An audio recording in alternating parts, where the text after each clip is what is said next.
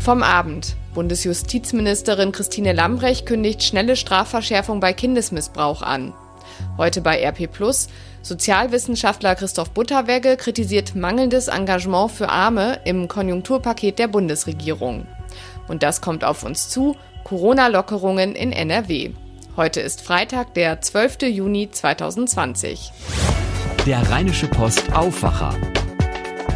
Der Nachrichtenpodcast am Morgen. Mit Christina Hövelhans. Guten Morgen.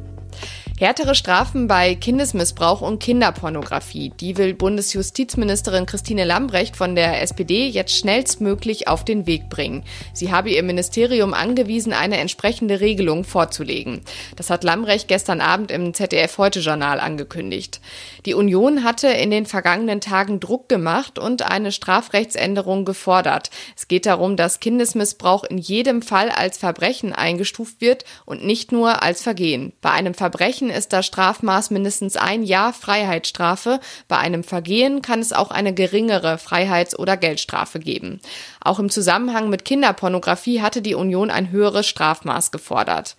Lambrecht hatte die Forderungen zunächst zurückgewiesen und viel Kritik geerntet. Jetzt hat die Justizministerin eingelenkt. Für die Herstellung und Verbreitung von Kinderpornografie plant sie eine Höchststrafe von zehn Jahren. Bislang sind es fünf Jahre. Es sei denn, die Täter handeln gewerbsmäßig, dann sind es auch schon heute zehn Jahre. Die Deutsche Kinderhilfe begrüßt Lambrechts Ankündigung von härteren Strafen. Erste gesetzgeberische Schritte müssten jetzt aber auch noch vor der parlamentarischen Sommerpause kommen. Lambrecht sagte im Heute-Journal aber auch, man müsse auch die Prävention stärken und Eltern, Erzieher und Lehrer sensibilisieren. Die Ministerin kündigte einen Dialog mit Verantwortlichen aus Polizei, Justiz und aus der Prävention an. Die aktuelle Debatte war entbrannt, nachdem am vergangenen Wochenende erneut ein Fall schweren sexuellen Missbrauchs mehrerer Kinder im Münster bekannt geworden war. Der 27 Jahre alte Hauptverdächtige war wegen Kinderpornografiebesitzes zweifach vorbestraft. Bislang gab es in dem Fall im Münster Festnahmen von elf Tatverdächtigen aus mehreren Bundesländern. Sieben von ihnen sitzen in Untersuchungshaft.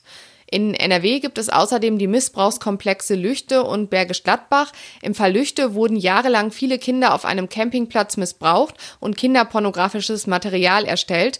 Ein Untersuchungsausschuss im Landtag, der auch heute wieder tagt, arbeitet die Versäumnisse der Behörden auf. Und das lest ihr heute bei RP ein Interview mit Christoph Butterwegge. Der Sozialwissenschaftler kritisiert das Corona-Konjunkturprogramm der Bundesregierung, das heute vom Kabinett auf den Weg gebracht werden soll. Es verschärfe das soziale Ungleichgewicht, sagt Butterwegge. 100 von 130 Milliarden Euro seien für Unternehmen gedacht. Die ärmsten sind laut Armutsforscher Butterwegge vergessen worden. Er fragt sich, wo das Geld für Wohnungs- und Obdachlose, Rentner, Studierende und Pflegebedürftige bleibe. Wären sie unterstützt worden, so Butterwegge, hätte das auch die die Konjunktur angekurbelt, weil Finanzschwache ihr Geld sofort in die Geschäfte tragen würden und es nicht sparen. Den Kinderbonus von 300 Euro pro Kind hält Butterwegge für eine Pauschalzahlung, die nicht dauerhaft helfe. Von der Mehrwertsteuersenkung hält Butterwegge nichts. Es sei ein Unterschied, ob man ein paar tausend Euro beim Kauf eines Sportwagens oder ein paar Cent bei einer Trinkmilch spare. Er hätte einen Ernährungsaufschlag von 100 Euro pro Monat für Bedürftige besser gefunden. Die Bundesregierung folge im Konjunkturprogramm nicht dem Prinzip der Bedarfsgerechtigkeit, findet Butterwegge. Für ihn ist die wichtigste Lehre aus der Corona-Pandemie, dass die öffentliche Daseinsvorsorge gestärkt werden müsse. Die Kommunen müssten in der Lage sein, Jugendzentren, Sanitärstationen und Frauenhäuser anzubieten. Das sei keine Frage des Geldes, sondern der gerechten Verteilung. Außerdem lest ihr heute bei uns einen Überblick über die Regeln zum allgemeinen Grundschulstart am Montag. Kurz vor den Sommerferien soll es ja bei uns in NRW wieder regulären Unterricht geben. Ohne Abstandsregeln, aber in konsequent getrennten Klassen. Alle Regeln dazu findet ihr bei RP Und mit einem RP Plus Abo unterstützt ihr übrigens auch diesen Podcast. Das Angebot dazu findet ihr auf rp-online.de slash Aufwacher-Angebot. Die Nachrichten aus Düsseldorf hat Philipp Klees aus der Nachrichtenredaktion von Antenne Düsseldorf. Guten Morgen. Ja, schönen guten Morgen, Christina. Auf dem Messegelände in Stockholm werden gerade Fahrgeschäfte aufgebaut, auch die ganz großen. Heute in zwei Wochen öffnet nämlich dort das Düsseldland, ein temporärer Freizeitpark. Dann haben wir aktuelle Corona-Zahlen für Düsseldorf vom Feiertag und auch noch Infos zu Gleis- und Kanalarbeiten in Bilk und auf der linken Rheinseite. Alpina-Bahn, Wildwasserbahn und Breakdance. Aktuell läuft an der Messe der Aufbau für das Düsseldland. Der temporäre Freizeitpark soll übernächste Woche Freitag eröffnen. Düsseldland-Sprecher Pascal Raviol mit einem Update. Die ganzen Fahrzeuge der Schausteller kommen aus ganz Deutschland an, müssen auf dem Gelände platziert, koordiniert werden. Und wir wollen uns natürlich auch viel, viel Zeit nehmen, um zu dekorieren. Dann müssen sich natürlich auch unsere Artisten auf die neue Situation einstellen, damit dann eben an diesem Eröffnungstag auch pünktlich alles beginnen kann. Damit die Rheinkirmes-Alternative stattfinden darf, müssen auf dem Platz alle Abstands- und Hygieneregeln eingehalten werden. So wird es eingezeichnete Laufwege geben. Außerdem herrscht eine Maskenpflicht. Für Besucher gibt es täglich mehrere Zeitslots. Es dürfen immer nur 3500 Besucher gleichzeitig auf das Gelände. Weitere Infos stehen auch bei den Nachrichten auf antennedüsseldorf.de. Die Corona-Lage in unserer Stadt ist weiter unter Kontrolle. Die Zahl der Menschen, die das Virus im Körper tragen, ist in Düsseldorf rückläufig. Bis zum Abend hat das Gesundheitsamt sieben Neuinfektionen gemeldet. Gleichzeitig haben 16 Düsseldorfer das Virus überstanden und sind wieder gesund. Damit sind aktuell noch 118 Menschen Corona-positiv. Auch in den Krankenhäusern ist die Situation unter Kontrolle. 14 Menschen müssen in einer Klinik behandelt werden, davon vier Patienten auf einer Intensivstation. Dass die Stadt einschreiten muss und Corona-Lockerungen zurückgenommen werden müssen, ist weiter unwahrscheinlich. Der wichtige 7-Tage-Wert liegt derzeit bei 10,5. Erst bei einem Wert ab 50 müsste die Stadt neue Beschränkungen verhängen. Viele Rheinbahnkunden müssen an diesem Wochenende mit Beeinträchtigungen rechnen, hauptsächlich in Bilk und auf der linken Rheinseite. Der Grund sind jeweils Bauarbeiten. Unter anderem erneuert die Rheinbahn ab heute ihre Gleise rund um den Betriebshof am Steinberg. Weitere Infos hat Antenne Düsseldorf Reporter Joachim Bonn. Gleich mehrere Bahnen sind deswegen anders unterwegs als sonst. Die U79 und 704 fahren zum Beispiel nicht bis zur Uni. Umleitungen gibt es bei den Straßenbahnen der 701 und 6. Für Autofahrer ist außerdem die Kreuzung mit der Merowinger Straße gesperrt. Ein Link mit allen konkreten Auswirkungen steht auf unserer Homepage bei den Nachrichten. Das gilt am Wochenende auch für die linke Rheinseite. Hier müssen sich die Bahnen in Lörrick wegen Kanalarbeiten in beide Richtungen ein einzelnes Gleis teilen. Dadurch wird es dort zu Verzögerungen kommen. Die Antenne Düsseldorf Nachrichten nicht nur im Radio, sondern jederzeit auch online auf unserer Homepage antennedüsseldorf.de. Philipp Klees, danke dir. Und das kommt auf uns zu. Das Konjunkturpaket der Bundesregierung, das mit dem Wumms, wie Finanzminister Olaf Scholz sagt, wird heute vom Kabinett auf den Weg gebracht. 130 Milliarden Euro stecken drin, unter anderem die Mehrwertsteuersenkung von 19 auf 16 und von 7 auf 5 Prozent. David Riemer berichtet für die Deutsche Presseagentur aus Berlin. David, werden wir durch die Mehrwertsteuersenkung am Ende tatsächlich Geld sparen? Also das ist zumindest das Ziel der Bundesregierung. Ob das am Ende aber dann auch so sein wird, ist noch völlig unklar. Vizekanzler Scholz hat jedenfalls den Handel aufgefordert, die Steuersenkung an die Verbraucher weiterzugeben. Die Geschäfte können, was das angeht, aber nicht gezwungen werden. Der Handel hat ohnehin durch die Mehrwertsteuersenkung ziemlich viel Arbeit und auch Mehrkosten, denn äh, für ein paar Monate müssen ja alle Preisschilder an den Regalen erneuert werden. Ich bin sehr gespannt, ob die Läden ihre ganzen Klamotten dann am Ende auch tatsächlich günstiger anbieten werden. Wird die Steuersenkung denn für mehr Nachfrage sorgen?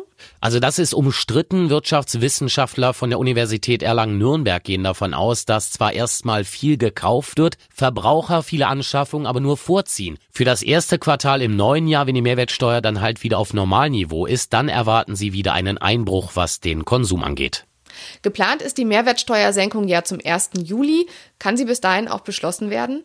Also das ist schon ein ziemlich ehrgeiziges Ziel, das die schwarz-rote Bundesregierung da hat. Nach dem Kabinett heute müssen dann erst noch der Bundestag und danach der Bundesrat zusammenkommen und das gesamte Paket dann im Eilverfahren beschließen. Stand jetzt werden Bundestag und Bundesrat jeweils in Sondersitzungen Ende Juni zusammenkommen, um das Gesetz durchzupeitschen. Das halt Voraussetzung, dass die Steuer dann wie geplant zum 1. Juli für ein halbes Jahr von 19 auf 16 beziehungsweise 7 auf 5 Prozent gesenkt werden kann. Danke, David Riemer. Ein Hauch von Reisefreiheit kehrt zurück. Ab Montag hebt die Bundesregierung die Reisewarnung für zahlreiche europäische Länder auf. Sarah Geiserde von der Deutschen Presseagentur, wo können wir denn ab Montag wieder überall hinreisen? Also es haben zahlreiche EU-Länder angekündigt, Anfang nächster Woche wieder ihre Grenzen für Reisende aus Deutschland und anderen Ländern zu öffnen. Da sind auch die Urlaubslieblinge dabei, wie Griechenland, Italien, Portugal, Frankreich, Österreich, Dänemark, Holland-Urlaub ist dann wieder drin auch und zu mir hier nach Belgien dürft ihr dann auch wieder. Spanien wird seine Grenzen dagegen erst Anfang Juli öffnen, aber Mallorca-Fans haben Glück. Ab Montag dürfen nach und nach bis zu 10.900 Urlauber aus Deutschland auf die Balearen. Mallorca, Ibiza, Menorca und Formentera wollen so den Ernstfall testen für den Sommerurlaub in Corona-Zeiten. Und was müssen wir beachten beim Urlaub in Corona-Zeiten? Ja, was man konkret beachten muss, das hängt davon ab, wo man hinreisen möchte, denn die einzelnen EU-Länder haben zum Teil unterschiedliche Vorgaben oder Auflagen. In Paris darf zum Beispiel erstmal nur im Freien gegessen und getrunken werden und die Spitze und die Aufzüge des Eiffelturms bleiben auch noch erstmal dicht. In Italien gelten am Strand, in Restaurants und Hotels spezielle Abstands- und Hygienevorschriften. Da sollte man ausreichend Atemschutzmasken mitnehmen. Und wer mit dem Auto über Österreich nach Italien will, der muss ohne Zwischenstopp durchfahren. Also ich würde sagen, es muss einem schon klar sein, dass das kein Urlaub wird, wie wir ihn gewohnt sind. Aber es könnten natürlich durch den Reiseverkehr neue Corona-Hotspots entstehen. Das will man natürlich vermeiden. Die EU-Kommission sagt, man sei in einer guten Situation. In allen EU-Staaten habe sich die Lage stark verbessert und alle Länder hätten auch Maßnahmen eingeführt, um die Ausbreitung des Coronavirus zu bremsen, wie zum Beispiel das Einhalten von Distanz. Aber klar, grundsätzlich schwebt über allem die Gefahr, dass es zu einer zweiten Infektionswelle kommt. Da, wo viele Menschen aufeinandertreffen, ist die Gefahr der Ausbreitung größer. Also dürfen wir das Händewaschen, das Abstand halten und so weiter auch im Urlaub nicht vergessen. Danke dir, Sarah Geiserde. Und ab Montag gibt es auch weitere Corona-Lockerungen bei uns in NRW. Feste wie Jubiläen, Hochzeiten, Taufen, Geburtstage oder Abschlussfeiern mit höchstens 50 Teilnehmern sind unter Auflagen wieder erlaubt. Voraussetzungen sind, dass Hygieneregeln beachtet und die Personalien der Gäste erfasst werden. Gefeiert werden darf auch in abgetrennten Räumen von Gaststätten oder Hotels. Das Grillen ist auch wieder erlaubt auf öffentlichen Plätzen und in Parks. Flohmärkte sind mit Hygienekonzepten auch wieder erlaubt und auch Saunen und Spaßbäder können unter Auflagen wieder öffnen. Genauso wie die Bars, die nach den Regeln für die Gastronomie wieder aufmachen dürfen. Und zum Schluss noch der Hinweis, eigentlich wäre heute die Fußball-EM gestartet, Daraus wird ja nichts wegen Corona, klar.